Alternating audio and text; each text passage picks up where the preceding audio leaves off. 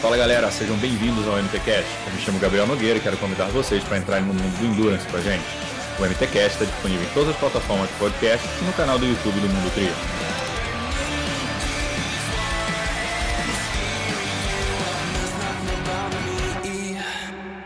Galera, sejam bem-vindos a mais um episódio do MTCast. Eu sou Gabriel Nogueira e no episódio de hoje a gente recebeu o Marcelo Ortiz, técnico do alto rendimento do Pinheiros, dono da BR Esportes Assessoria aqui de São Paulo. E, bom, nosso papo foi muito legal, conversamos muito sobre alto rendimento, bastante. Ele é técnico do Hidalgo, da Jennifer Arnold também, atletas aí mirando as Olimpíadas de 2024. É, bom, nosso papo foi bem legal, já conheço o Marcelo pessoalmente, então foi bem bacana. A gente teve alguns problemas de áudio nesse episódio por causa de obra, então tivemos que mudar, pausar, tivemos que editar bastante coisa, mas acho que ficou um episódio muito legal e eu espero que vocês curtam. Fala galera, sejam bem-vindos a mais um episódio do MT Cash. Hoje com a gente Marcelo Ortiz. Fala Marcelão, obrigado pelo, por aceitar o nosso convite. Não, uma grande satisfação estar a gente aqui falando do, do triatlo, né? As considerações acerca do triatlo. Então, vamos embora aí fazer um, um podcast aí bastante, né, com conteúdo bastante produtivo aí, Gabriel. Ah, com certeza. Te chamamos para isso, cara. Então tá, tá no passe já. Bom, antes da gente começar a falar pedindo do patrocinador, que é o Jogo Justo, maior clube de benefício com impacto no esporte do Brasil. Então você garante desconto em mais de 360 lojas, todos os segmentos da Transforma Esporte Nacional. Então quem quiser aqui estiver vendo pelo YouTube, vai ter o QR Code aqui em cima, pode clicar que vai estar o link lá do Jogo Justo, vai estar no episódio também, a gente vai marcar tudo. Sem mais delongas, vamos lá, Marcelão, como é que tá aí é, é, pior tá, tá de longe assistindo os atletas lá, lá, lá fora ou é melhor estar tá lá fora vendo os atletas competir, cara, com a seleção? Olha, eu acho que, que os dois lados têm o, o, o, lado bom e o lado ruim, né?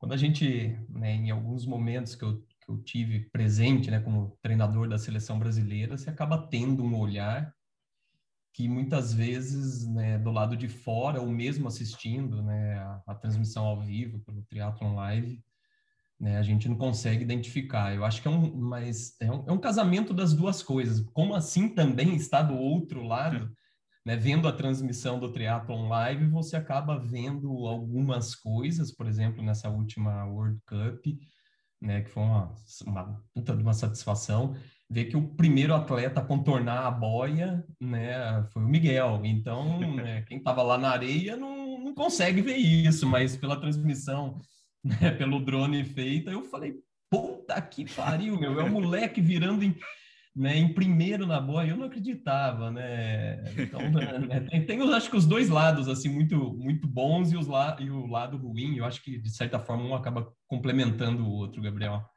Com certeza. Bom, para quem não conhece o Ortiz, o Ortiz hoje é técnico né, do alto rendimento do Pinheiros, então técnico do Miguel Hidalgo, da Jennifer Arnold. Quem mais? Tá a Bia, tá com você? A Bia Neres, né? E aí tem Felipe mais Bianchi. outros, Felipe Bianco, um exímio nadador em quem eu aposto muito. né? Tem, quem né, tá vendo no YouTube tem... aí, teve uma invasora aí no vídeo. É, teve... É, e tem também o Antônio Bravo, que é um outro rapaz do, né, um outro atleta né, de Minas, Juiz de Fora, que também jovem, que também tem, eu acho que um futuro brilhante aí. Então tem uma equipe aí que eu acho com possibilidades de crescimento muito boa no meio do triatlo, né? Não só o Miguel que hoje está virando uma realidade, mas esses outros, né, eu vejo com um olhar muito bom e também tem atletas mais experientes, né, como o Matheus Diniz, que também ainda integra né, a equipe do Pinheiros, né? Basicamente são esses os atletas da nossa equipe. É, o, o que você falou é legal, né? Que reparando na idade, é uma galera nova que ainda vai ter bastante chão aí pela, pela frente e uma renovação, né? Dentro do, do triatlon, né? De certa forma. Sim, eu acho que né, quando, quando eu cheguei no Pinheiros, isso foi no ano de 2013, 2013 para 2014, né, o diretor na época do clube, né, que cuidava lá do, do era o Fernando Fioravante, apaixonado pelo triatlo, o cara é uma enciclopédia do triatlo, não é formado na área nada, mas é o torcedor número um do triatlo que eu conheço. Esse cara merece um monte de aplausos. E o Fernando ele falava o seguinte, né? A gente precisa colocar um atleta do clube, né, no, dentro de um projeto olímpico até 2024, né? Assim como tentar fazer um atleta do clube vencer uma distância, uma prova de Ironman. E isso no, no, né, no alto rendimento. E o triatlon dentro do clube estava nascendo, né? Tinha lá né, alguns atletas que já tinham passado, mas que não treinavam no clube, levava a bandeira uhum. do Pinheiros, mas não fazia sessões de treinamento dentro do Pinheiros. E a gente queria construir né, isso dentro do Pinheiros, né?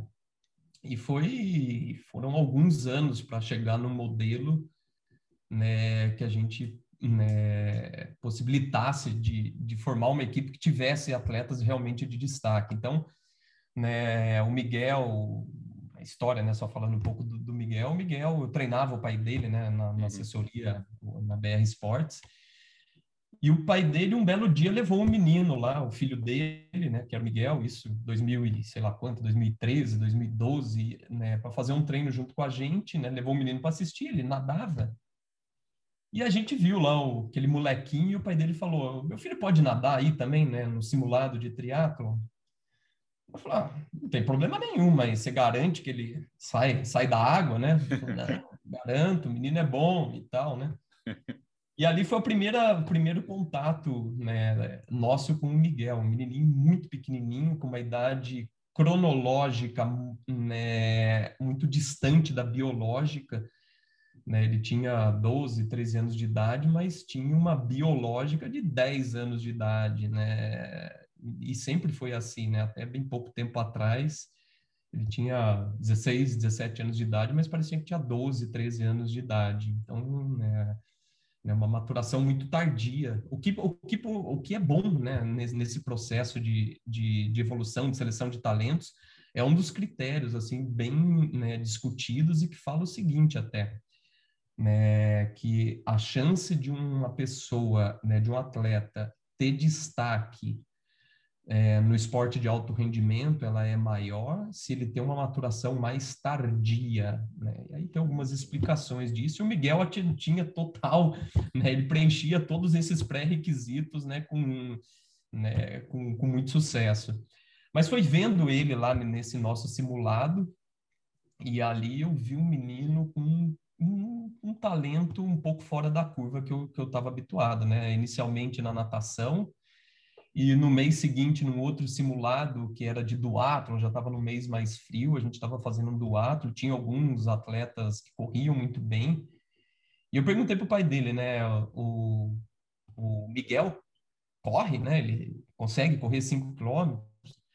Ele não corre, mas ele joga bola lá na escola, né, brinca lá nas aulas de educação física e eu acho que ele aguenta, ele quer fazer, vamos, pôr ele para fazer. Eu falei, ah, tá ok, então então tinha lá uns 50, 60 atletas largando. E eu fui de bike para acompanhar, né? E aí dei uma largada e aí eu vi aquele menino correndo já na frente, né? Falei, esse moleque vai aguentar 200, 300 metros, né? E aí já com uma postura assim que você olhava, falava, esse moleque tem uma coisa diferente. Né? E passa um primeiro quilômetro, acho que com 3,20, um segundo quilômetro, 3,20 e pouco, e aí vem o trecho de subida lá no Riacho Grande né? E ele sustentando esse ritmo e aquilo foi criando, falei, meu, esse moleque, sabe nadar, né? Tem uma mecânica de corrida, raçudo, meu, não gosta de que ninguém, né? Tinham outros corredores do lado e aí até depois no final acabaram passando ele. Mas eu vi que ele não ficou muito satisfeito com isso, não. Então ele já tinha mais uma coisinha ali, fala, ele não gosta de perder, né? O que é bom, né? Se fala em alto rendimento, né, que nem o César Cielo fala, né, alto rendimento não dá para falar que, né, ah, é bom perder, né, tem que aprender a perder, né, isso é meio discutível, aprender a perder no alto rendimento. Acho que para a grande maioria das pessoas isso é super válido, mas quando a gente vai pensar naquela, né, na, na, pirâmide lá e vai pensar na, lá na, na pontinha da pirâmide, né, ensinar a perder, eu não gosto muito disso não, né? Concordo com o Cielo e é com isso que a gente vem construindo isso na cabeça dos atletas que eu venho trabalhando.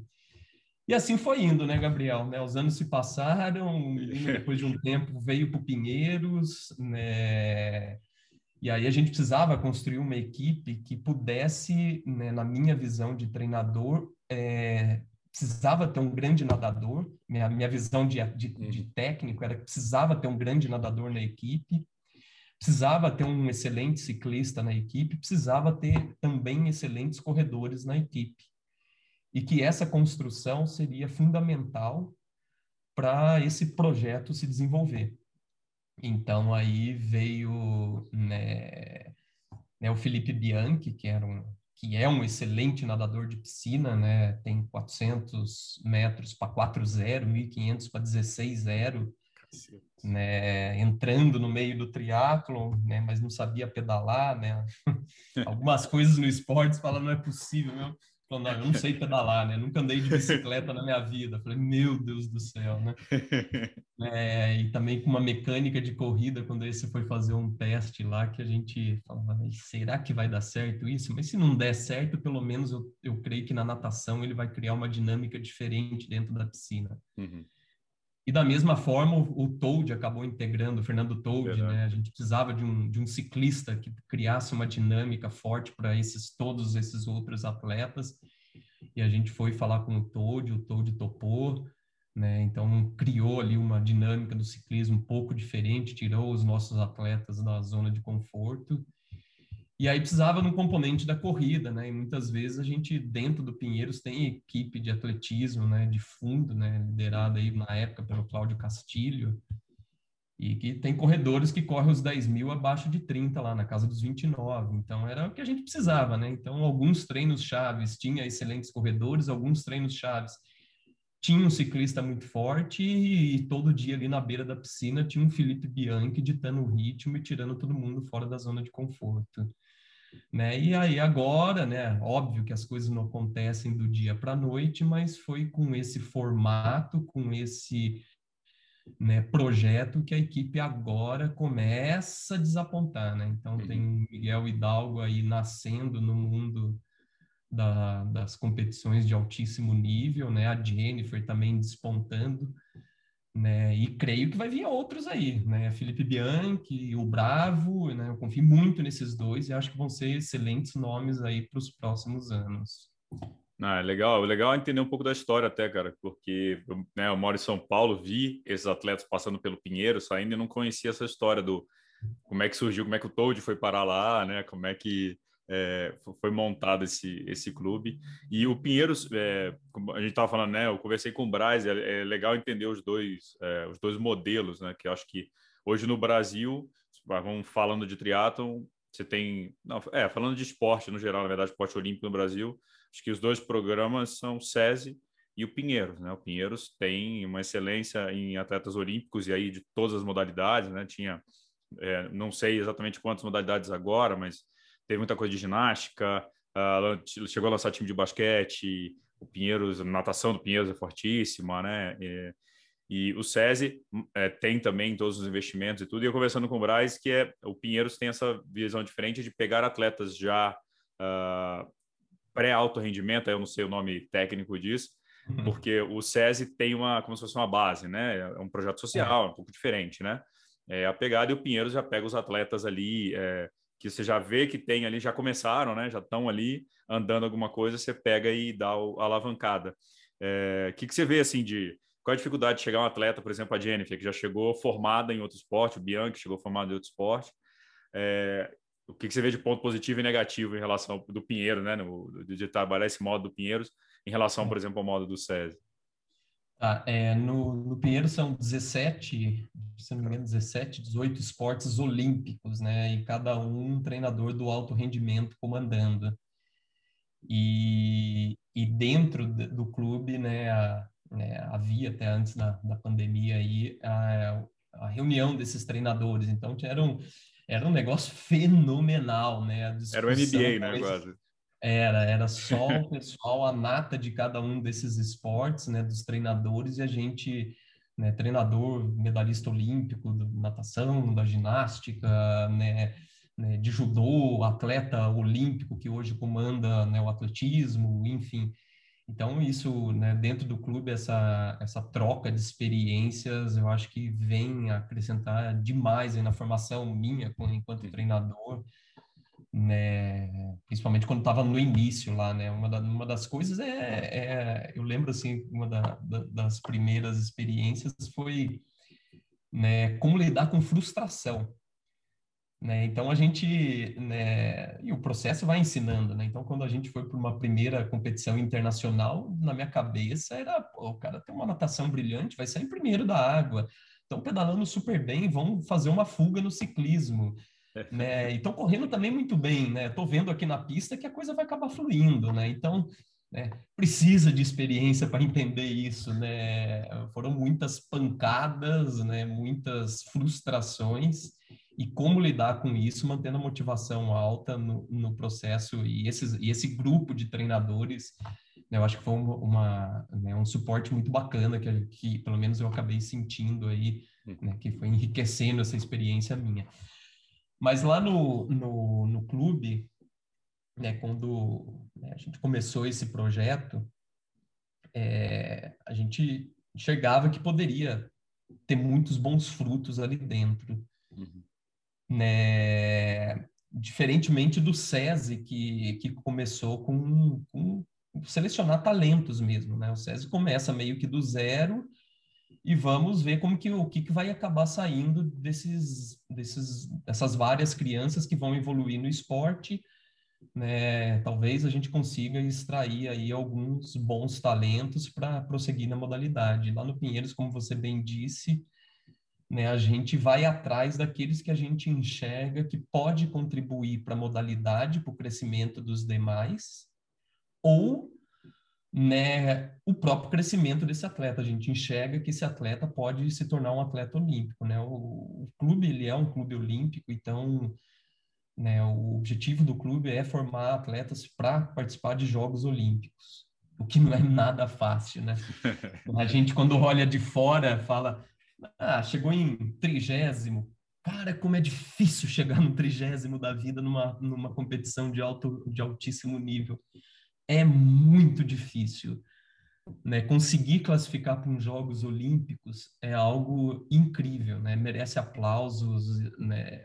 a vida toda. Então, quando eu vejo um atleta olímpico, né? A minha é, é, é, é reverenciar. É fazer reverenciar, exatamente. Meu atleta que chegou nos Jogos Olímpicos merece ser aplaudido, merece ser reverenciado, independente da época que isso acabou ocorrendo.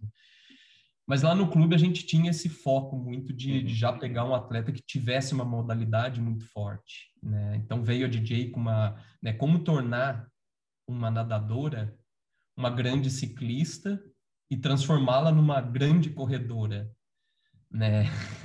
A natação a gente já sabe que metade do caminho está feito. Da mesma forma o Felipe Bianchi, né? Um grande nadador, um grande ciclista e um grande corredor.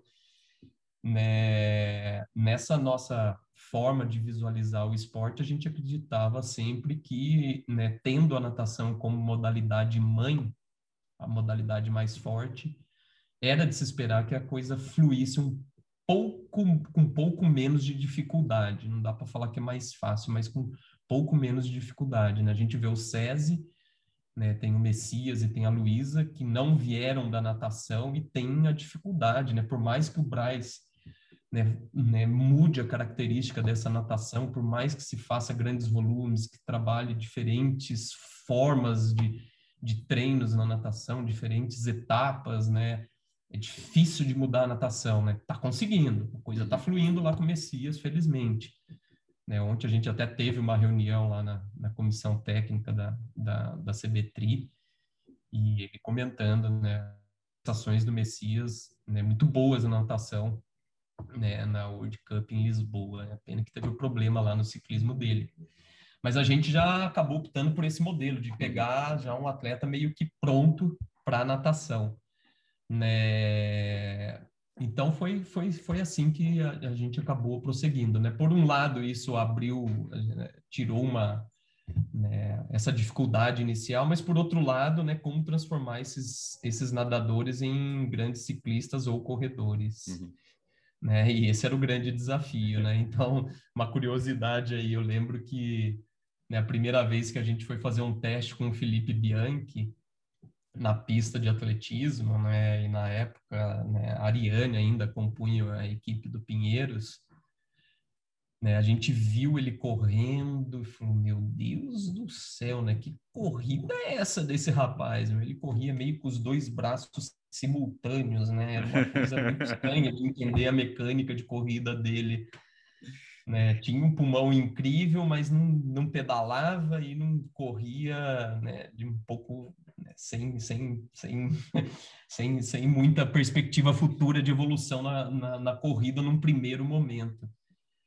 Mas hoje já é um atleta aí que né, já corre os seus, acredito muito aí, corre os seus 5 quilômetros, né, bem treinado, abaixo dos 15 minutos, isolado. Então dá para transformar, né? A gente consegue mudar muito isso daí, né? Rodar abaixo de 3 por 1 já é um bom começo, uhum. mas se a gente pensa em Jogos Olímpicos, né? 5 quilômetros em 15 minutos, você não vai em lugar nenhum. É, é um bom tempo aqui no Brasil. Talvez um bom tempo nas Américas. Saiu aqui da América do Sul, correr 3 por 1 literalmente é uma droga, meu, né? Então não, não dá para ficar satisfeito com 3 por 1 achar que é um tempo brilhante. Estou correndo demais, estou correndo a 3 por 1 quilômetro, 5K. Né, em nível mundial você não vai a lugar nenhum com esse tempo. Então, né, é essa construção da cabeça que é, né, e eu trabalho com, com os atletas amadores que um sonho talvez seja correr a 3,20 o quilômetro, alguns 4 por quilômetro, né? Maratona sub-3. O 3 por 1 é, cara, é uma droga isso, né? Não comemora, não, que não dá para comemorar com esse tempo, não. É, mas é muito o que você falou também, né, cara? O amador pode se comparar ao seu, ao seu próprio recorde, né? O profissional tem que se comparar ao field que está com ele, né? Corri a 15, mas tomei 3 minutos na corrida, vai, não 3, né? Mas tomei um minuto e meio, cara, falta um caminhão de, né, de, de, é. de evolução para chegar lá, né? Mas é, é, legal ver, né? Porque, você, como você falou, né? O projeto começou em 2013 para 14, agora que começam a vir alguns frutos, né? Do, do de quem não estava pronto ainda. Não é da noite para o dia que vai. A gente está vendo o Messias fazendo uns treinos insanos de natação para melhorar um cara que já é bom. Ele não é ruim, mas, né? Já é bom. Você tem que melhorar o cara que é bom porque ele tá não consegue fazer o resto porque isso ainda está faltando o detalhe e toma-lhe hora de piscina, toma-lhe é. quilômetros é. e não vai ser da noite para o dia, né? Para melhorar 10 segundos ali, 15 segundos ali, para depois, né?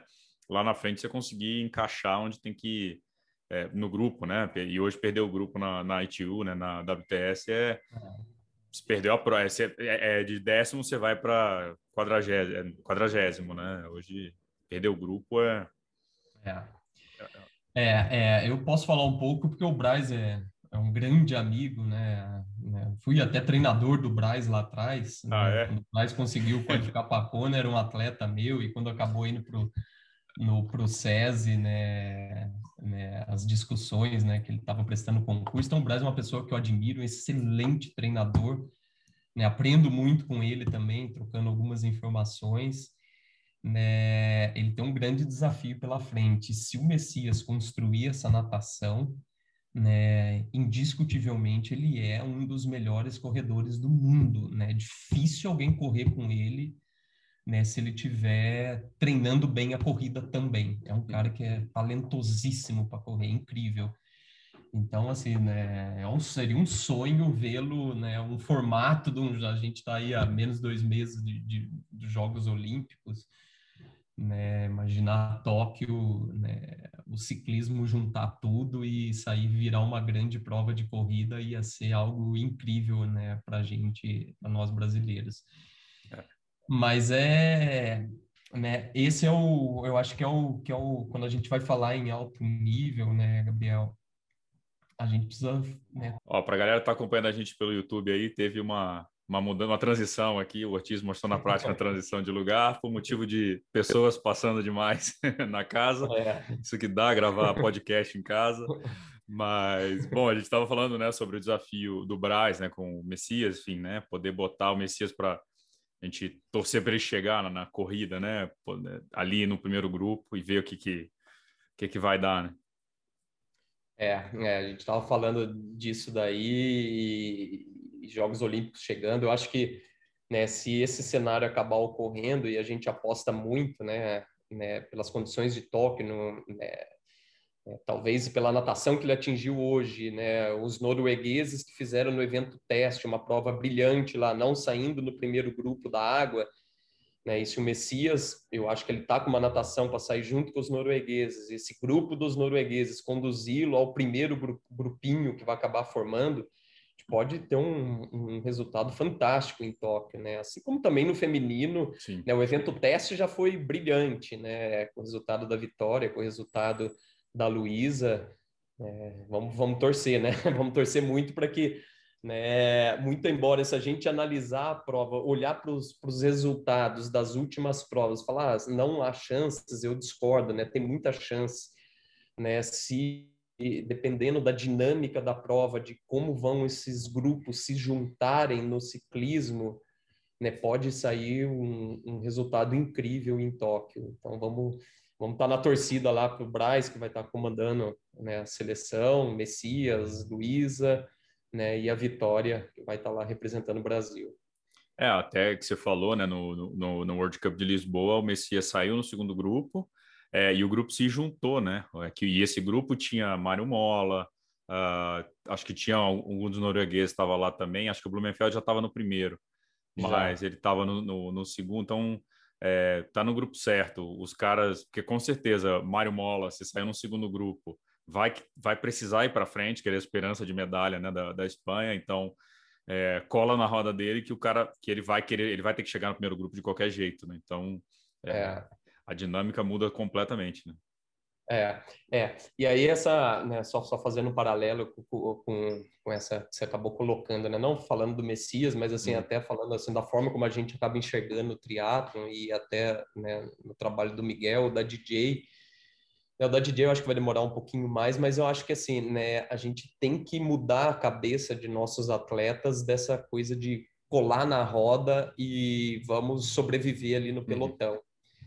Então, né, quando a gente, né, quando converso com o Miguel, acho que é essa atitude mesmo, que se a gente vai pensar em algo grande nos Jogos Olímpicos, a gente precisa de um atleta que tenha essa atitude de ir para frente. Nesse momento, dane-se o que vai acontecer na corrida. Né? Uma hora essa corrida vai encaixar, uhum. né? e aí os grandes resultados virão. Né? Mas ele precisa né, não ser um ciclista que sobreviva na rabeira de um pelotão né? A gente não quer isso nesse, nesse projeto olímpico que está sendo construído. A gente quer um, ele que vá para frente do pelotão. E ele já começou a mostrar isso, né? tanto na World Cup em Lisboa, bem quanto esse fim de semana né, na World Cup na Itália, também, na medida do possível, ele ia para frente do pelotão.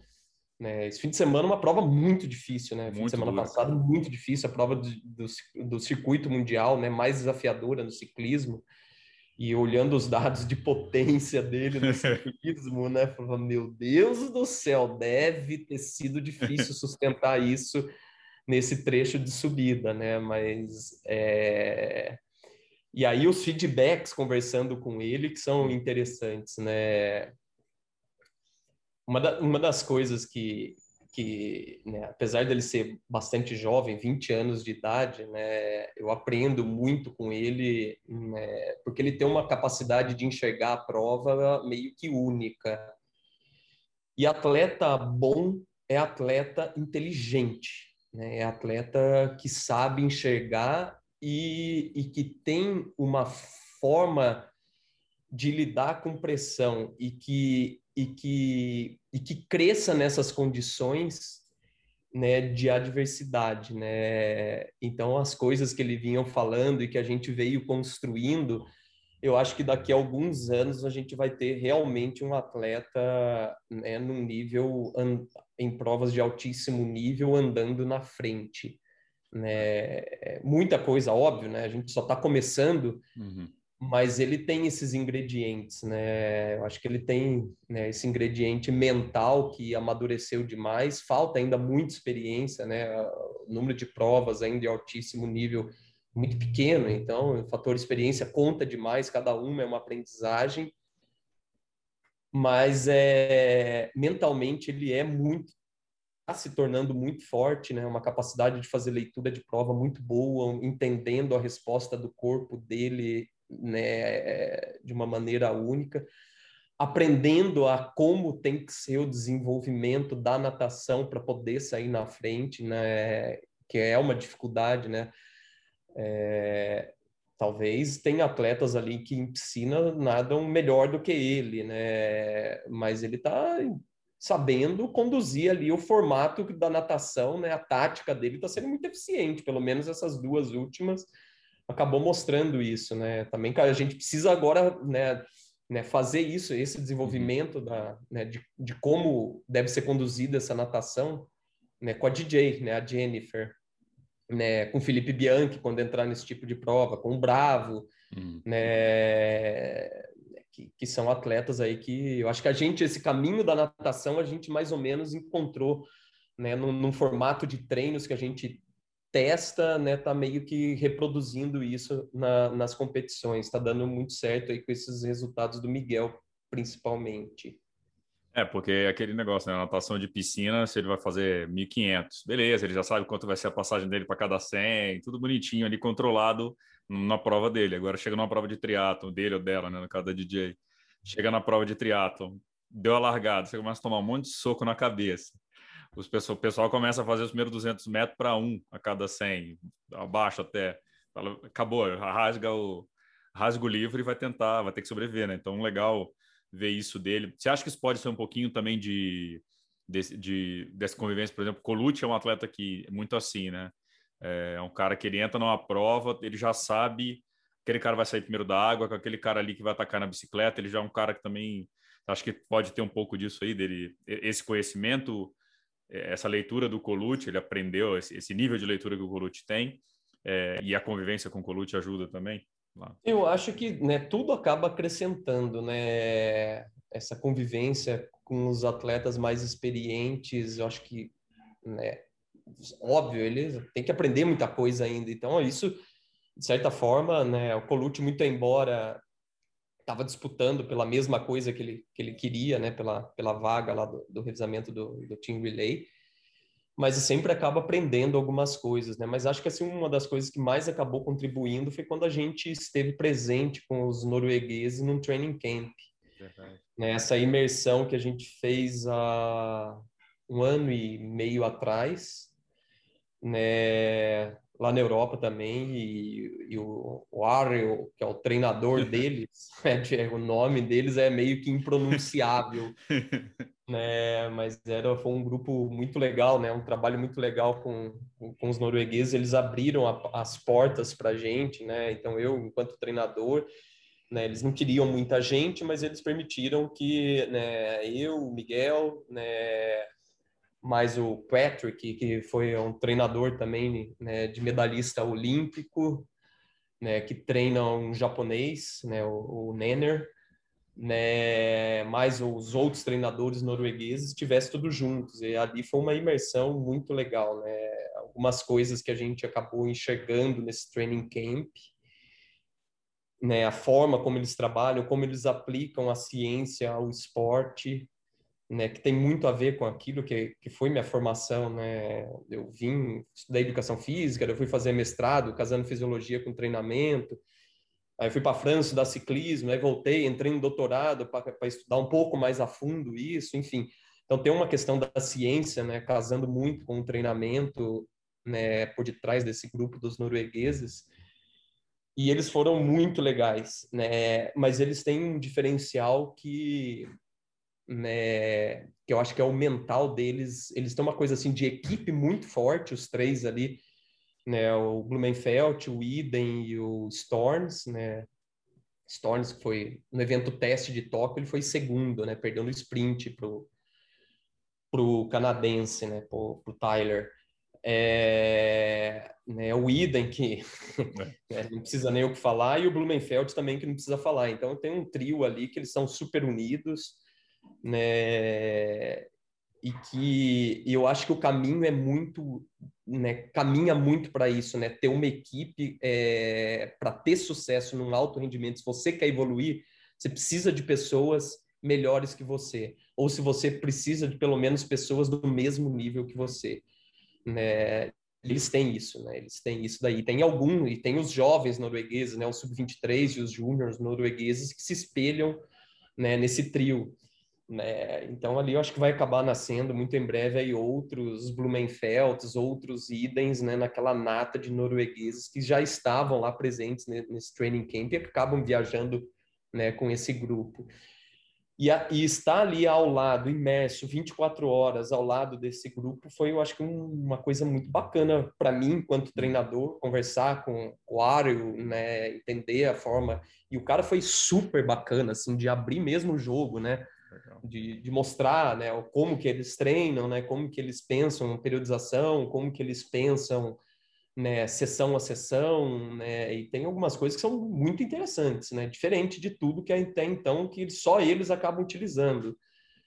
É, e isso acho que foi uma, uma mudança de paradigma para a gente pensar nos, nos treinos nossos, né, o casamento dos nossos treinos né? Um, e, e, tem, né? A convivência vai te, vai te mostrando um monte de, co de outras coisas, né? Uma dessas, até um fato curioso, foi que num dos treinos intervalados de pista, né? Num sábado, né? A Lot Miller, que é a, a norueguesa lá, tá entre, acho que no ranking olímpico ela deve estar tá entre as 15 e 20, né? Entre as 20, ao redor disso, né? Mas é uma atleta mais forte deles. Ela foi aniversário dela, né? E tinha um treino programado, né? O treino mais forte da semana na pista, né? Que todos os noruegueses, e aí o Miguel, obviamente, né? A gente foi junto acompanhar eles. E ali naquele... na, na, naquela... Blumenfeld comendo bolo, comendo um monte de coisa, chupando balas. cara, né, vai fazer um treino de pista mais forte da semana e na programação dele lá, né, ele tinha que rodar ali na pista um progressivo e terminando os mil, acho que era 1.200, né, com pace abaixo de 2,40, né, a última repetição do, dos 1.200. Falei, esse cara tá comendo isso e daqui uma hora vai estar tá fazendo uma pista, né? E aí uma coisa que chamou muito a atenção nossa é que, assim, pouco antes de começar a pista, o cara literalmente encheu a mão de bala, de doce, e assim, ficou mascando, mascando, mascando, mascando, mascando, mascando aquilo. E aí eu falei, por que que ele tá fazendo isso, né, cara, antes da pista, né? E aí, né, começou a sessão, Aí o Miguel grudou nele lá, fez, fizeram o primeiro tiro juntos, segundo tiro juntos, no terceiro tiro juntos. No quarto tiro juntos, ele para e vai vomitar, né? Vai no banheiro, volta rapidinho e aí ele dá um berro lá, falou, atingiu o que eu queria. Então ele, né, depois for acabar entendendo, né, ele sentia em muitas provas, né, sentia enjoo nas provas, ele sentia, né, muito desconforto durante as provas e ele queria treinar isso, cara. Isso é treinável, segundo na concepção deles. Então, né, eu quero criar condição de treinamento que mentalmente, né, eu estar com vontade de vomitar não vai me abalar, porque é algo rotineiro. Que louco. Né? Eu passo mal. Em algumas provas eu passo mal. Eu, eu, eu, eu sinto vontade de vomitar mas isso tirava o meu foco e não quero que isso me tire o foco, né? Eu tenho que aprender a lidar com isso sem né, mudar a minha cabeça, sem o, o, que eles falavam lá, que é mentally stronger, né? É um mentalmente muito forte, né? Eles falam que ele, mentalmente eles querem ser, né? Eles são muito fortes e, e criam condições de treinamento para se tornar mentalmente ainda mais fortes, mesmo que tenha que se submeter as situações, né, talvez inusitadas ou talvez não, né? Talvez é, é aí pode ser algo interessante, né? né? Mas eu acho que assim isso foi muito enriquecedor para a gente. Essa é uma das histórias, mas tem um monte de outras histórias com esse grupo dos noruegueses que, que eu acho que acabou acrescentando demais aí. Foi meio que um ponto de mutação aí na, na, na, na visão dele como atleta e na minha de treinador também. É, que você tá, é, é, legal, você falou dos caras, esse exemplo, porque em 2000, 2015, eu acho, teve o Mundial Olímpico em Edmonton, era a final, né? A Grand Final era lá e tal. Fui para lá. 2015 ou 16, agora não lembro. Tava eu, Guilherme Gil, é, eu lembro do Rafael Aragão também, que é de Goiânia e tal. E essa prova tinha algumas subidas e teve um, uma fuga. Aí a fuga composta de Alistair Brownlee, Colucci e o Blumenfeld. E o Blumenfeld, na época, ninguém conhecia o Blumenfeld, 2015 a gente está falando disso, acho que é 15. E, e, ele é um cara com o, o tórax avantajado, né? Ele parece gordo, mas ele não é gordo, né? E só que na época a gente viu e a gente deu até o apelido dele que era o bundudinho, porque ele acha que ele era mais gordinho mesmo, assim, mais inchado. Depois ele secou. É, ele ainda parece gordo, mas assim, na época ele era um pouco maior, era o bundudinho. Olha o bundudinho. Cara, ele foi, foi com os, os três e era o percurso de bike difícil, então, cara, Colucci, baita ciclista para esse tipo de condição, Alistair Brown né, nem se compara. Depois ele morreu na corrida. E a gente só viu, ixi, o Bundudinho perdeu mais uma vaga, mais uma posição, mais uma posição. E depois ele sumiu, mas mostrando que assim, isso foi 2015, ele estava lá, depois ele ficou, acho que, flertando ali vigésimo, trigésimo. E hoje, tem três anos mais ou menos, que veio essa esquadra norueguesa e ele é hoje um top 5, top, é top 5, top 10 em todas as provas ali da ITU, pelo menos ele está sempre ali.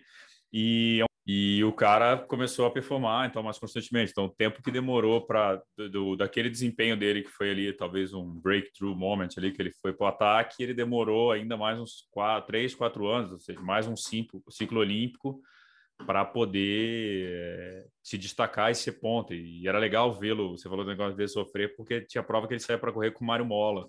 E todo mundo sabia que o Mário Mola era muito mais corredor que ele. E é. ele estava lá, você via o desconforto claro na cara dele e ele não largava o osso, né? Então acho que. É. É, é você sabe que uma, uma vez estava escutando uma mulher que né, é a que pensa o esporte britânico é, no que se refere à seleção de talentos.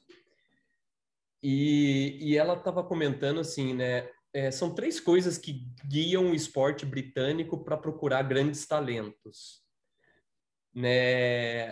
E uma, e uma dessas coisas até assim foi, foi meio chocante para mim, mas depois você começa a refletir, passa anos refletindo sobre isso e você vê que tem total correlação. Mas é o seguinte, os britânicos, né, os ingleses, eles fizeram um, trabalho tentando entender né, o que, que era comum entre é, atletas que eram bicampeões olímpicos, né? O que, que por que, que um cara consegue ser duas vezes campeão olímpico? Então, eles tentaram né, acompanhar esses bicampeões olímpicos, não só britânicos, mas de vários outros países, e tentar encontrar algumas semelhanças entre esses atletas. E eles perceberam o seguinte, né, a primeira coisa, né, coincidência ou não, os, a maior parte dos bicampeões olímpicos são nascidos nos três, quatro primeiros meses do ano, janeiro, fevereiro, março ou até abril. Aí se falou lá um monte de outras coisas, enfim, a gente poderia falar aí horas sobre isso.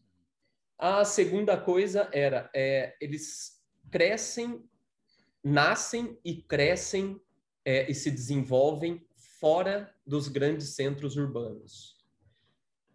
Então, né, a maior parte deles estavam longe de Londres ou qualquer outra grande né, cidade, megalópole, etc. E a terceira coisa que mais chamou atenção, e é uma das coisas que os ingleses né, mais procuram, é que crianças e adolescentes é, que tiveram experiências traumáticas.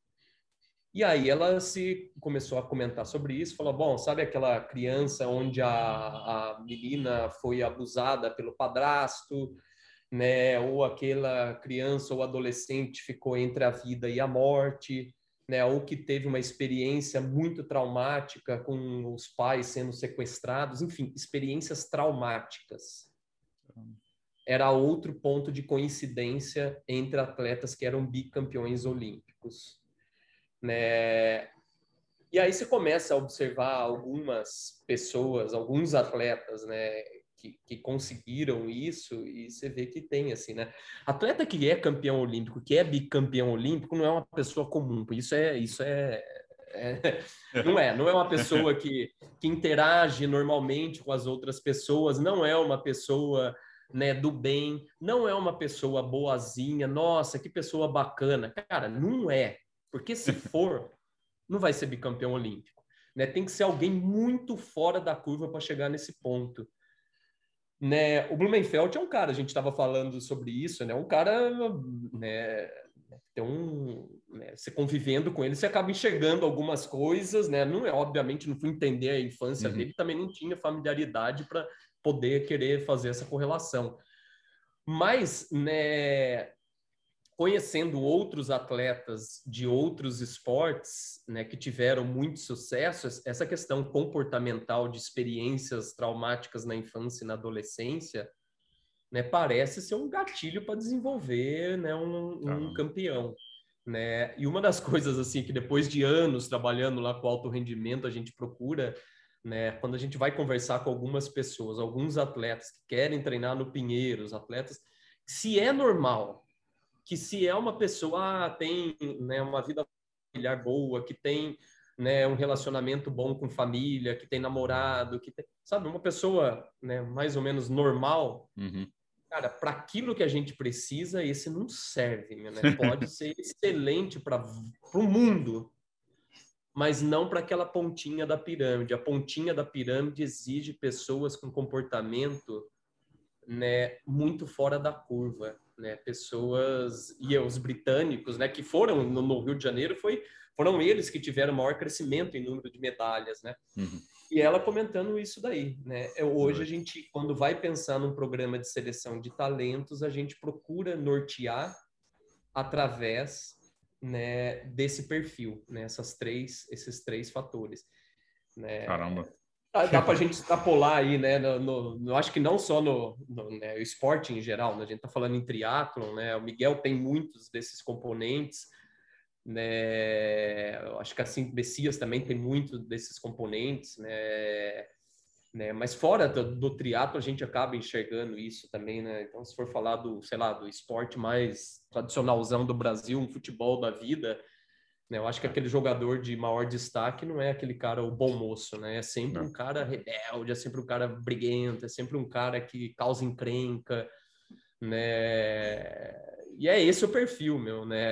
né? E trabalhando com esporte de alto rendimento, né? Falando aí desses perfis de pessoas, né? Que são um pouco fora da curva, né? Quando eu comecei lá no Pinheiros, né? Já tinha a Ariane, eu treinava ela antes, mas ela né? Depois ela fui ser treinador dela dentro do clube, né? E ela era uma pessoa que tinha um, um, uma cabeça que era muito difícil, meu, muito difícil, uma pessoa de difícil relacionamento, né? Havia dias que chegava na pista de atletismo, né, que ela não abria a boca, não falava nada com ninguém, e havia dias que ela chegava super sorridente, abraçando todo mundo. Aí no outro dia ela chegava agressiva demais né? Mas eu acho que assim, pensando em alto rendimento, isso não é, é ruim. Isso é uma baita de uma qualidade, cara. É difícil lidar com pessoas assim. Uhum. Mas é esse o perfil, né? Se a gente vai pensar em pessoas que se destacam no alto rendimento, não podem ser pessoas né, boazinhas, pessoas que são super amigáveis, pessoas que interagem super bem, né? Alguma coisa diferente aí o pessoal da psicologia eu acho que tem muito mais ferramentas para entrar nessa discussão que eu. Eu vejo isso muito na prática, e isso, de certa forma, veio a. Né, no meu processo de seleção de, de, de, atletas dentro do Clube Pinheiros, esse é um componente importante né, quando a gente vai pensar em contratar um atleta né, para o triatlo, alto rendimento. Ah, legal, legal ouvir essa. Se eu não vou ver se a gente grava com algum outro psicólogo. Depois a gente gravou com a Carla de Pierro já. Ver se eu é. gravo com o Arthur Ferraz, alguém do, do esporte, para tirar essa, essa dúvida. é... Bom, Ortiz, a gente falou dessa questão aí do mental toughness, né? E hoje a maioria da, das equipes tá, tem uma psicóloga junto, trabalhando junto, justamente para trabalhar também essa cabeça dos atletas, né? É, como é que tá no, no Pinheiro? Vocês têm esse, esse trabalho também? Ou você indica os atletas para alguns outros profissionais? Tá.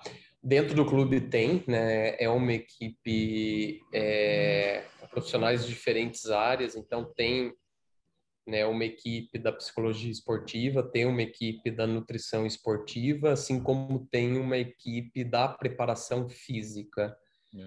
Né? E aí tem, obviamente, eu como head coach lá controlando tudo isso. Então, né? e a, assim como também tem a equipe da fisioterapia, né? Então, é essa né, opção de poder ter essas, essas outras áreas, né? Esse trabalho multidisciplinar lá dentro é uma coisa muito bacana, né? Acho que, né?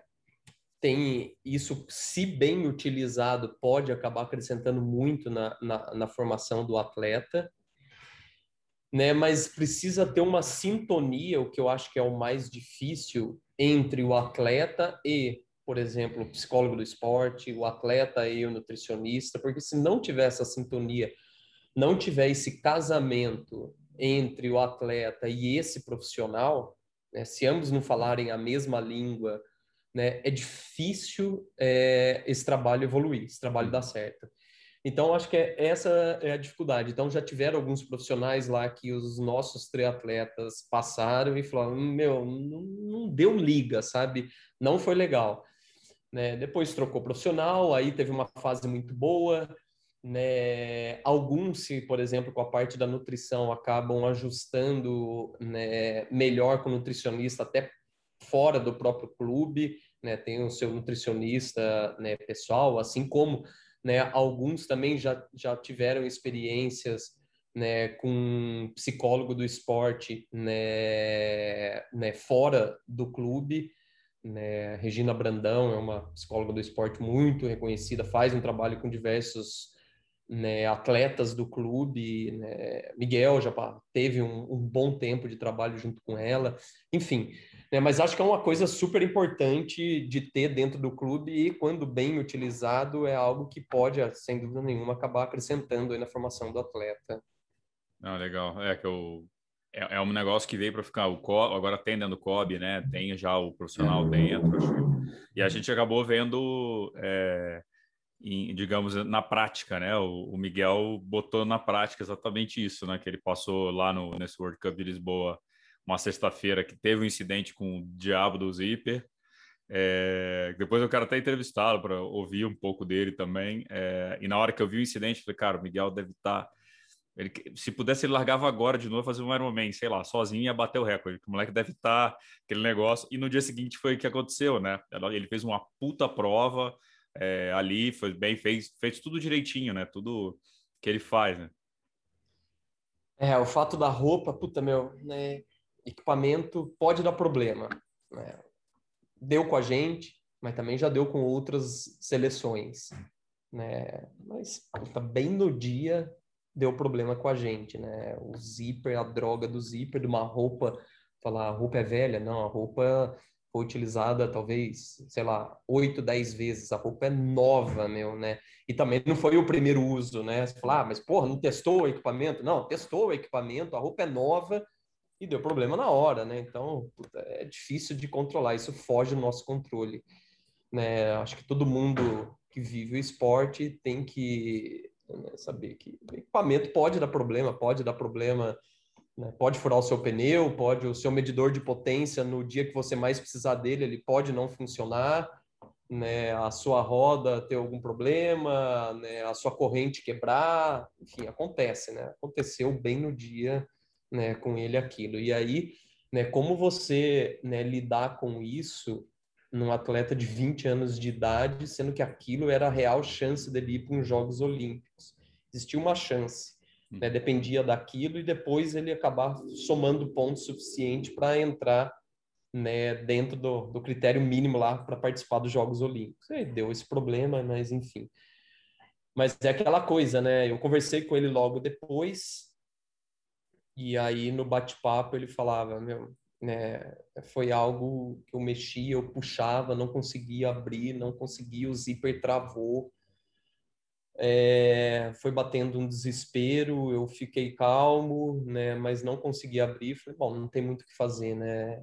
Não abre, não abre. Né, e aí ele falou, puta, cabeça, né, num primeiro momento né, dar uma frustração, mas eu sabia que no dia seguinte eu tinha uma competição e que ali né, eu podia virar o jogo. Né? Deu uma rápida olhada em rede social, vi alguns comentários e aquilo né, me mex, mexeu um pouco comigo. E ali foi a gota d'água que eu precisava, sabe, para tirar a energia. Né?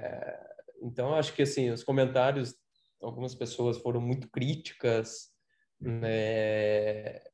mas por outro lado, essas pessoas, de certa forma, né, mesmo não sabendo, deram uma energia extra ali no bate-papo com ele, né, depois, né, né, como de uma situação adversa a gente encontrar uma uma, uma energia diferente a ponto de, de, de transformar aquilo algo ruim algo né, diferente, algo que hum. pudesse impulsionar ele, não jogá-lo para uma zona né, que suga a sua energia, né?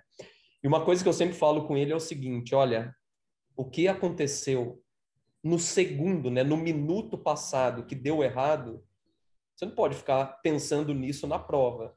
Né? O segundo passado que, que você fez uma abraçada, que você fez um contorno de boia que não foi bom, o segundo passado que você queria entrar na água de um jeito, o segundo passado que você tomou uma decisão errada, não pode influenciar o segundo seguinte né? Não dá para falar nem um minuto numa prova de ITU, hum. né? É segundo, né? Eu errei por um segundo, por dois segundos, o próximo segundo eu já tenho que esquecer completamente aquilo, né? Eu acho que é necessário você estar tá num estágio mental para uma prova como essa, que não, não há espaço para pensar no que ocorreu de errado, assim como né, você tem que entrar num mundo paralelo que você não consiga enxergar o que está você tem que enxergar, mas você não tem que é, enxergar. É algo meio louco falar isso, né? Você tem que enxergar, mas não tem que enxergar. Né? Você não pode prestar atenção, você não pode enxergar o cara tá, sei lá, no, né, vendendo um sorvete ali na, na beira da praia, né? Você não pode enxergar isso. Mas você tem que enxergar o que está ocorrendo na situação de prova, né? Você tem que enxergar né, a dinâmica da prova. Isso é super importante de ser enxergado, mas você não pode enxergar né, se a palmeira tá bonita, se o visual tá bacana. Cara, você tá olhando para visual, você tá fazendo uma prova, você fala, uau, que demais esse lugar. Sua cabeça não é de alto rendimento, sua cabeça é de um atleta amador. Então, né, tem, tem coisa errada aí, vamos mudar esse, né, esse ponto. Mas ele tem isso naturalmente dentro dele, né? Ele tem, tem isso, a DJ está construindo isso, outros atletas do clube têm isso. Assim como tem amadores que têm isso, né? Amadores que buscam, né? os age groupers que buscam vaga para Kona, que busca vaga para 70.3, que quer vencer uma categoria que também tem esse, né? Essa visão que eu acho que isso faz muita diferença, né? Não basta você somente ser um cara brilhante nadando isolado, pedalando isolado, correndo isolado. Quando junta tudo acontece uma coisa né? E coisas é, e vários cenários que talvez você não programou e que acabar que vai acabar acontecendo durante a prova pode né, jogar toda a programação para o alto.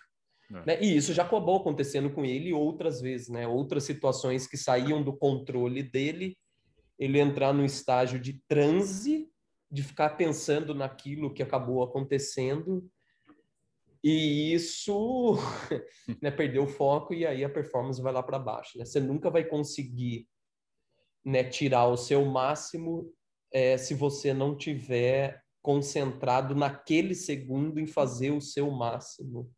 Né? É algo, é, e isso é, é, é muito mental. Né? Você precisa estar no estágio mental diferenciado, não, não pode estar no, no estágio mental, né, que nem eu estou conversando contigo aqui, né, algo, né, os caras, os, os, alto, os atletas de alto rendimento falam muito disso, né, sempre que eu entro numa prova eu preciso estar no estágio mental totalmente diferente. É, tá no, tá no flow, né, um pouco ali. É, exatamente, nesse é, flow. E foi nesse final de semana, foi, foi um final de semana foda, porque no, na sexta teve o zíper, aí no, no sábado o Messias tomou uma porrada na roda, quebrou, então até né, reforçando o que é. você falou, acontece, coisa acontece na prova que não é do teu controle. E a DJ, a DJ no domingo estava bem zaça, teve um furo de pneu que saiu, uhum. e só que aí que foi legal, né? Que é, isso é um é, barato. Na verdade, nem foi um furo de pneu, foi uma corrente caída, né? Na transmissão ah, corrente? É, na transmissão, acho que todo mundo acabou né, falando, ah, furou o pneu, furou o pneu. Não foi o pneu, a corrente caiu, né, veio para dentro e não entrava de jeito nenhum. Ela teve que parar para colocar a corrente e ainda enrolou ali. Tem horas que a corrente é difícil de ser colocada. E ali ficou tentando, né, puxar a corrente para um lado, puxar a corrente para o outro, e aí veio, conseguiu encaixar a corrente, só que né, também perdeu o grupo e aí é. não tem muito o que fazer, né? Só que ela foi e conseguiu fazer a melhor corrida do, da, da é. vida, né? E aí é. isso que é legal do, do esporte, assim, o Hidalgo teve um problema na sexta, no sábado teve a nova chance e arrebentou. A DJ dentro da mesma prova conseguiu dar a volta por cima dentro da prova. Isso, é, isso é legal pra caralho dentro do esporte, é, né? É, é, e assim, é... cara bom é cara que tira esse coelho da cartola, né? Né? Saber tirar esse coelho da cartola. Né? Você fala, porra, puta condição adversa, o cara foi lá e tirou um coelho da cartola animal. Então ela foi lá e aconteceu isso, a frustração dela foi animal, mas é, ela foi lá e fez uma puta numa corrida, né? Para uma ex-nadadora que tem um histórico de treinar. E o que me, o que me anima muito na DJ é isso, né? Pergunta para ela, DJ, quanto tempo você faz triatlo? Quanto tempo cinco, você corre? Cara, cinco horas, né? cinco, seis anos. É, que corre, corre mesmo, uns três anos e meio, cara, que ela corre. Então, assim, você fala, puta, a possibilidade de crescimento, de evolução na corrida para ela é monstruosa. Né? Você falar o maior volume da vida da DJ é, na corrida beirou 60 quilômetros em algumas semanas né, ao longo da vida esportiva dela. É, do Miguel, né, não bateu os 80 ainda. Então você fala, uau, né? Imagine quando a gente puder explorar tudo aquilo que tem, né, que pode ser explorado, né? E eu acho que assim, né, no que é, o fato é, é, é, a gente pensar e o atleta tem que entender que assim o resultado meu é algo, né? Quero muito que você vai bem daqui três meses, daqui seis meses, daqui um ano, mas enxergue daqui do alto, cara. Uhum. É, eu acho que a, a evolução tem que ocorrer estágio por estágio e você tem que chegar na hora certa com todas as ferramentas construídas. Né? Quais são essas ferramentas? Né? Você precisa ter uma potência pico na bike muito alta, senão você não permanece no pelotão. Né? Se falar ah, o FTP alto é, é bom, é importante, mas só ele não te garante manter no pelotão hipótese nenhuma, meu, né? Então são muitas outras variáveis que têm que ser desenvolvidas no ciclismo que a gente vai aprendendo, né, no, no, decorrer da, né, como trabalhar isso, em que momento trabalhar isso, né, não é só o, né, o atleta muito do, do Ironman, o atleta do 70.3 fica muito preso ao FTP e às vezes uhum. acha que isso é, o FTP alto é resolve todo o problema do mundo no ciclismo, não, pelo contrário, né, é importante, mas ele isolado alto não te garante que permaneça dentro de um pelotão nível ITU, né, alto nível.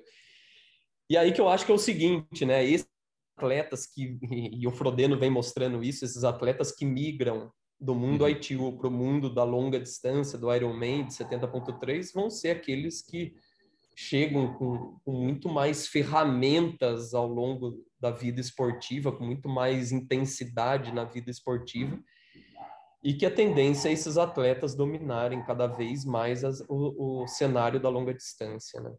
É, a meia distância já é, é, uma realidade, né? O atleta de olímpico faz meia distância. Eu, brinco, né? Ele corre, ah, ele pedala, ele corre uns 100 metros a mais todo dia, acabou. Ele consegue fazer um, o 21 porque o, o, volume já está ali. O volume de bike já é absurdo, de natação também. E de corrida nem precisa, né? Faz ali uma adaptação ou outra, mas os caras mais cascudos, né? A galera mais rodada já tem bagagem. E mudou é. muito a dinâmica. Né? A prova de 70.3 é, o, que eu lembro do, do Mundial de 2018, né, na África do Sul, que os caras correram para um 6, um 8. E é. os três quebraram depois, né? Os três se lesionaram logo depois da prova. Mas o Frodeno foi para Kona e teve a. Foi para Kona? É, ele foi. É... Não, foi que ele não largou. É, no Alisson... ano da. Não sei se foi o ano que ele, que ele não largou ou o ano que ele teve problema da coluna e parou. É, o Alistair machucou depois daquilo e o Javier também foi, foi para a Kona, mas quebrar. Todo, todos sentiram aquele 1-5, aquela brincadeira lá, aquela gracinha deles lá. Mas é, ali foi, foi, foi o show do realmente a, a curta distância vindo para falar, não, isso, agora esse terreno é nosso, não tem 70.3 não é da galera do longo, né? Da galera do é. vem do curto. É, teve um, um dia que eu estava na, na sala de musculação e tava eu e o Blumenfeld só, né? Tava nós dois lá fazendo a musculação. Comendo bala não? umas oito da noite num sabadão, o cara já tinha treinado absurdo, cara. eu fazendo lá, de repente, quem entra dentro da sala, eu tava sozinho lá, aí entra o Blumenfeld, né, para fazer um trabalho, e daí a gente começou a conversar, né, trocar algumas informações ali, e ele falava, né, que ele vai fazer Ironman, que ele quer fazer um Ironman, e o nível de confiança do cara é foda, né? Ele falou, eu não vejo assim ninguém que possa bater o Frodeno senão eu. é, com uma humildade extrema, mas o cara é realmente, ele é muito, é um cara foda, cara, ele é um cara difícil, meu. Né? E aí ele ficava perguntando, quanto você acha que eu poderia fazer no, numa distância de Iron, né? Eu falava, putz, eu, tentando jogar a bola, do, né? encher a bola, tava eu com o cara ali só, é. né? Ah, não sei, né? Talvez 7h30, 7h30. Não, não, eu faço abaixo disso. Eu posso fazer abaixo de 7 horas e 30 né? Mas ele falou, depois de Tóquio, né, ele vai fazer Ironman, né? Falou, passando do Tóquio, aí vou fazer um Iron, vamos entrar nessa distância, né? Não só ele, o Iden também deve entrar para o Iron, né? o Storms acho que não, mas os dois vão entrar para um Ironman. Até cogitou, falou Ironman Brasil, uma prova que me interessaria, e ele até tinha, ele tinha informações do Iron Brasil, pensava que não, mas é uma prova que os carros né, passam do lado e isso ajuda a ser um ciclismo muito mais rápido, né? não é fechado. Ele queria saber né, o quanto tem esse movimento de carro durante o percurso, isso ajudaria muito ele, enfim. Né, mas é um cara que tinha, né, muito embora não viva o mundo do Ironman, é um cara que conhece também Nossa. do mundo do Ironman e, e, começou a falar algumas coisas até do, do próprio Ironman Brasil, né, que eu não imaginava que ele soubesse né, é. do, do, movimento, né, como que é o circuito do, do ciclismo no Ironman Brasil. É, aguardar, assim, eu, eu vejo muitos caras desses da TU que entram, acho que o Frodeno demorou até um pouco a... Não demorou, né, mas é, se adaptou, perdão, o Frodeno é, se adaptou rápido, principalmente que a, a maratona não é fácil, não é o ciclismo, né, é, na verdade é a cabeça, e aí o Alistair, por exemplo, é um cara que eu vejo que ele não, ele tem a mesma cabeça de ITU até hoje.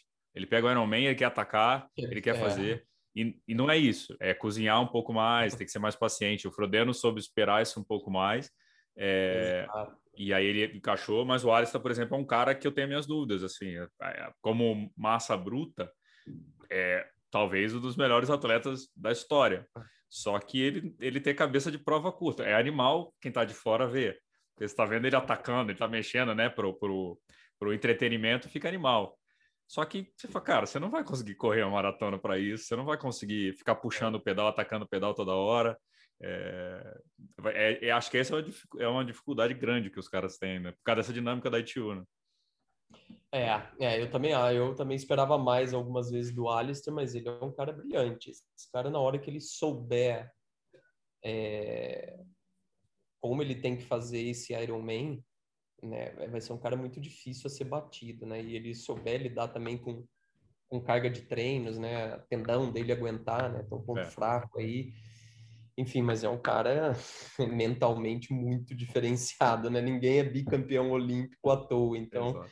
Na hora que esse cara achar essa equação, ele vai vir né, destruir. Né? Ele tá, tá, tá tentando ainda né, a classificação para uhum. Tóquio, né? Ele pouco aplicou energia aí no projeto Tóquio.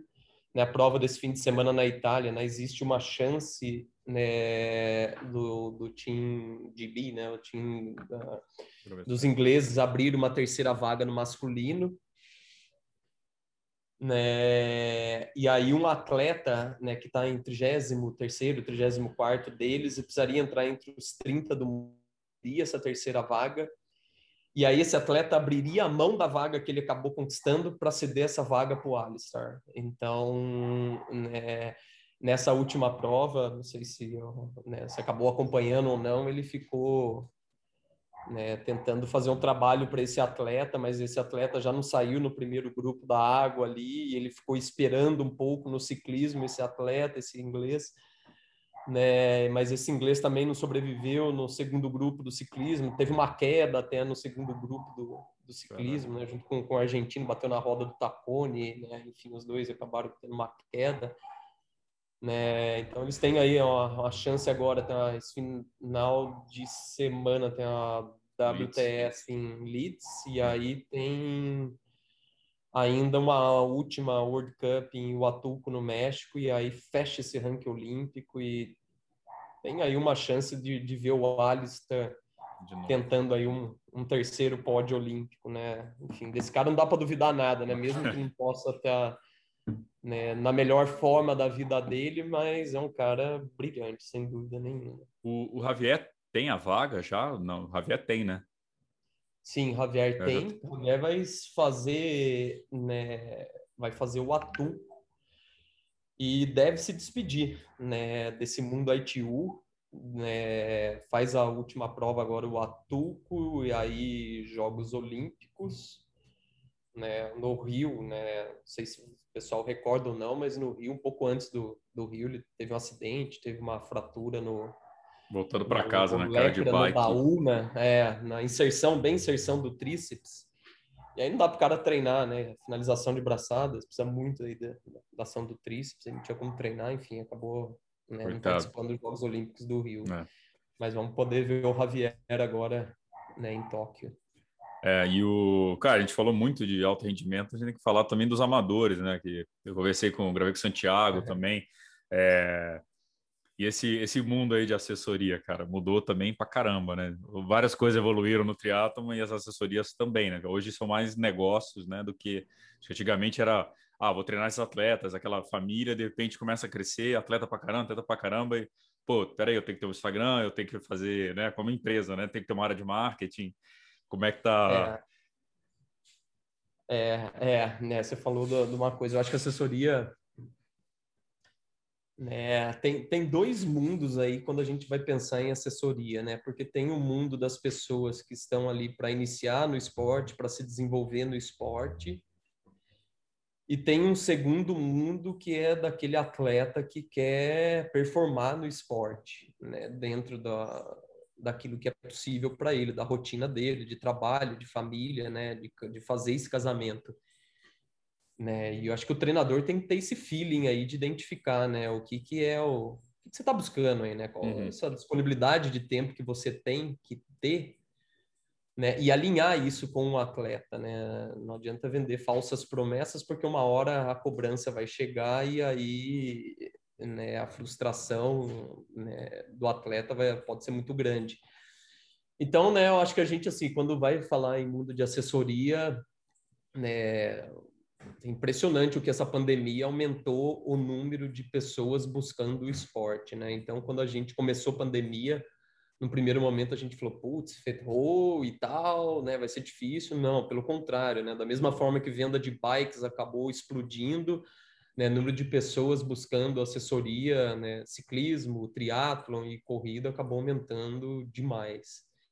Então foi, foi muito bom, assim, em termos de negócio para a gente, né? Precisava de mais professores, e aí uma coisa, né? Sempre até então a assessoria foi o Marcelo Ortiz, né? O Marcelo, é. né? Que não é nada Instagram, né? Publicou meia dúzia de vezes no Instagram e ainda continua assim, né? Não sou o cara, né? Sou bem low profile, né? Não, né?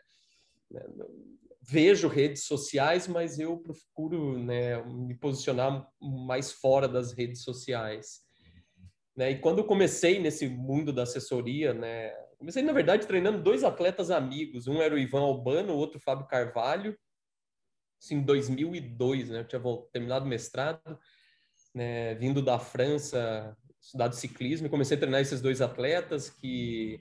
Ivan, distância de Ironman, Fabinho, distância de Olímpico né? E aí começou, né, por propaganda boca a boca mesmo, né, né, outros atletas querer se interessar, pô, quem que é seu treinador e tal, né? Tô vendo que você está destacando. E aí o Ivan, né, depois, acho que em 2005, mais ou menos, 2004, né, chegou a, bem próximo da vitória do Ironman Brasil no profissional, ficou a 13 minutos da vitória. Fabinho se tornou o cara referência no triatlo olímpico sem vácuo e depois migrou para o Ironman em 2006 e aí ele quebrou, fez o melhor tempo de um brasileiro na distância de Ironman né, nessa época.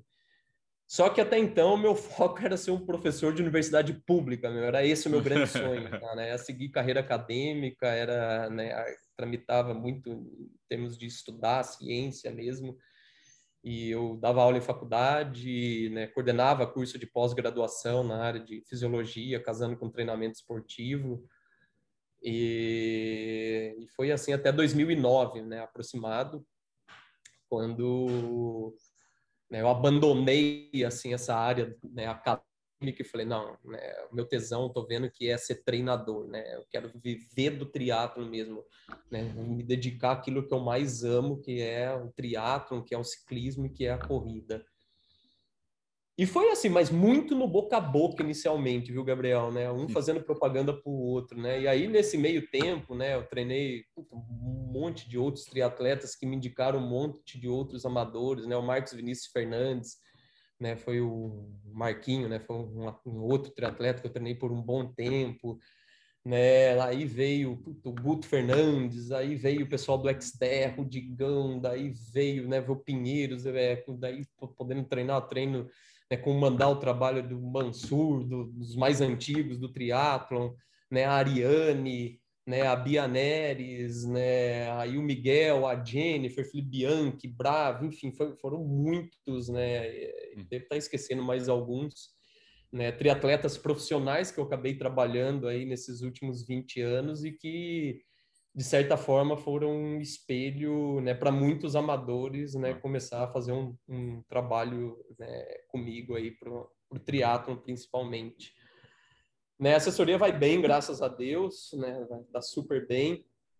Né, a gente tem dentro da BR Sports um grupo, né, um time performance, uhum. que aí são aqueles triatletas que buscam né, classificar para um, para o Mundial em Kona, que busca classificar para o Mundial de 70.3 e compõe esse time atletas que já fizeram Kona e atletas que já fizeram Mundial de 70.3. Esse é um critério para entrar dentro desse grupo. Né? Ou que você seja, por exemplo, um exímio ciclista e que pode acabar contribuindo para a dinâmica desse uhum. grupo. A gente procura fazer esses treinos coletivos, né, desses atletas juntos e que acaba criando uma dinâmica muito boa lá, né, quando junta todos esses atletas que, que de fato, assim, no ciclismo tem um nível realmente muito bom. Né, a gente, assim, se for fazer um comparativo, né, entre o mundo ITU, desses mundos amadores, acho que o ciclismo a gente consegue mais ou menos se aproximar. Né, a natação é, é um mundo distante, a corrida também é outro mundo muito distante mas é, são dentro desse time performance, né? Esses atletas, né, têm o objetivo realmente de e acho que assim, né? Tem aquele triatleta, provavelmente muitos muitos dos que vão estar ouvindo esse, esse podcast, né, que busca a classificação para a Kona, né? Classificar para a Kona há 10 anos atrás, você precisava ter um cenário de treinos. Hoje, cara, a, a forma de treinar é absurda, meu, né?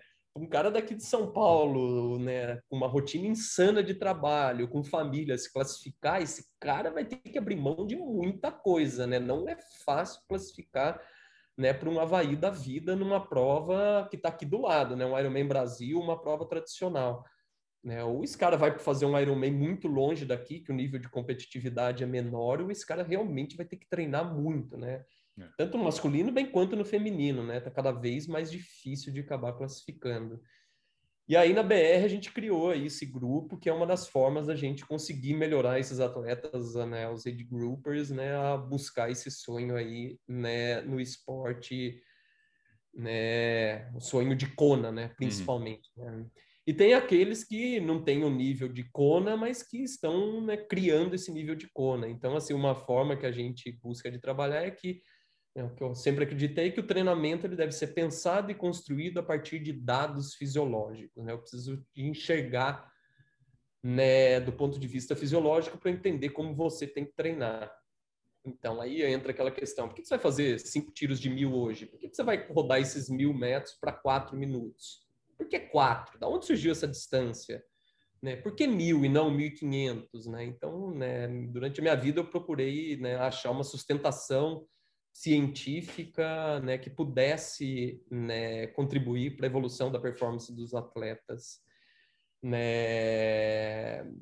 E assim tem os outros treinadores que trabalham junto comigo, né? o Luciano Focar, o Anderson, né? o Daniel, né? os dois Daniels, e a gente tem aí um formato de treinos, um formato de periodização, e a gente vem ajustando isso lá dentro. Né? Atualmente estamos utilizando a plataforma do Training Peaks, pode ser que em breve a gente né, acaba saindo da plataforma do Training Peaks, mudando para uma outra plataforma que eu acho que tem coisas aí né, surgindo mais legais até, tem uma plataforma dos australianos bem legal. Enfim, estamos estudando aí ver o que, que a gente vai acabar fazendo, né? Porque né, não é a questão não é o Training Peaks, olhar o número do Training Peaks. Se você ficar preso só naquilo lá, você não vai criar ninguém que vai chegar num alto rendimento, né? Vai muito além disso, né? Mas é, estamos caminhando aí, né? Com esses atletas amadores, eu acho que a coisa está fluindo muito bem aí, né? Felizmente. É, o, aqui, aqui em São Paulo, quem vai lá na, no Ibira, no, nos tempos né, não, não, não pandêmicos e agora que estão reabrindo algumas coisas, você vê tem sempre um monte de gente correndo com a, camisa da BR ali, é sempre, sempre movimentado lá, sempre dominando. Conheço algum desses monstros do ciclismo que você tem aí. Não vou citar nomes para não dar moral para eles, mas depois, do particular, falar, falar um só, falar, Renanzinho, é, rapaz, está saindo, né? É, semana passada eu recebi um FTP de um, de um, de um atleta aí que é da distância de Ironman, que eu olhei aqui e falei, caceta, cara, eu, será que ele conseguiria andar num pelotão né, de nível altíssimo ITU, meu, olha, se não conseguiria é por muito pouco, viu? Porque tá, tá, tá criando um, uns animais aí no ciclismo, né? Impressionante, assim, os valores que a gente tem, tem visto lá, né? Mas isso é muito legal, legal. né? O, o, o, amador está evoluindo demais, né? E a gente procura né, tentar entender né, como contribuir mais para esses caras acabar evoluindo, né? Né? E a ciência, eu acho que vem acabar apontando muito, né? vem a, né, mostrar muitas coisas legais para a gente, aí por onde a gente tem que trilhar. Com certeza. Ortiz, para a gente acabar aqui, se o papo dá para a gente fazer uma fala mais umas 15 horas, uhum. é... eu sempre deixo a pergunta para o final, que é a pergunta filosófica, que eu não, não brifo ninguém da pergunta. É... Uhum. Cara, qual, qual o teu sonho? Qual o sonho do Marcelo Ortiz aí? Seja dentro do esporte, fora do esporte? É, vencer os Jogos Olímpicos, né, como treinador, né, medalha de ouro, né, o sonho, o sonho é o ouro, não é a prata nem o bronze, o sonho né, é ver um atleta que eu trabalho, né, ganhar uma medalha de ouro nos Jogos Olímpicos, né, aí eu acho que aí eu vou dar uma sossegada. aí aposenta, pode aposentar, tranquilo. É. É, né, tem o sonho, já, já teve o sonho de classificar, né? Ainda não classifiquei, eu acho que é um puta de um sonho, mas a gente tá falando em sonho, é. né? É, é esse o meu sonho e, e é isso que eu procuro estimular os atletas que eu trabalho do alto rendimento. Né? Tem que pensar, tem que mirar isso daí, meu, né? Não adianta é. né, brasileiro ter a cabeça, ah, eu quero participar de uns Jogos Olímpicos e estou feliz com isso. Cara, com essa mentalidade a gente não vai conseguir nada gigante. Né? A gente precisa sonhar muito grande, mas muito grande mesmo. Né? Alguns já têm isso inato, outros precisam ser desenvolvidos. Mas dá para trabalhar muito isso. Né? O treinador no dia a dia, eu acho que contribui muito. E, obviamente, né, um psicólogo do esporte pode acabar criando aí formas de desenvolver isso muito mais, de maneira muito mais eficiente. Mas esse seria o grande sonho. Né? Esse sonho já foi um dia também eu acho que esse sonho vai mudando, né? É. né? Um dia era fazer um atleta que vencesse uma prova de Ironman. Né? Em 2015, a Ariane é, venceu um Ironman, né? 8 horas e 59, eu acho que, minutos. Então, ali foi check, né? Esse foi, foi um sonho muito legal, né? nossa. Depois, um sonho foi né, um atleta é, subir num pódio numa competição de World Cup, né? Aí a Bia subiu no pódio numa competição de World Cup, também foi muito legal. Né? Mas agora né, tem é, né, o sonho mesmo, assim, aquele que tá, que eu vou né, aplicar minha energia, aquele que você vai, sabe, vamos para cima desse negócio, cara, é, é tentar construir isso. Muito difícil, cara, é muito difícil. Se fosse fácil, Mas, seria é. sonho, né, cara? Seria é, é. semana que vem bateu, acabou, você falar, pô, beleza, fica. Não motiva, né? É, é, a gente vê que tem, existe uma possibilidade, né? E essa possibilidade, né? Quando a gente olha o ranking mundial hoje, por exemplo, olhar, se a gente olhar, pode ser que seja com outro atleta até, uhum. mas se olhar hoje, Miguel, né? Quem é mais jovem que ele, que está andando melhor que ele, é, não tem. Então, isso é muito animador. Meu, uma hora vai chegar, né? Né? Se olhar lá, nascidos é. 2000 ou mais jovem que ele, né? Não tem ninguém que está andando no mesmo nível que ele está no mundo. É, então, acho que a gente está no caminho certo, meu, né? Daqui a pouco vai acabar pintando algum inglês, algum alemão, algum americano, algum australiano, algum Nova Zelândia, sei lá, algum vai acabar pintando aí no meio desse caminho.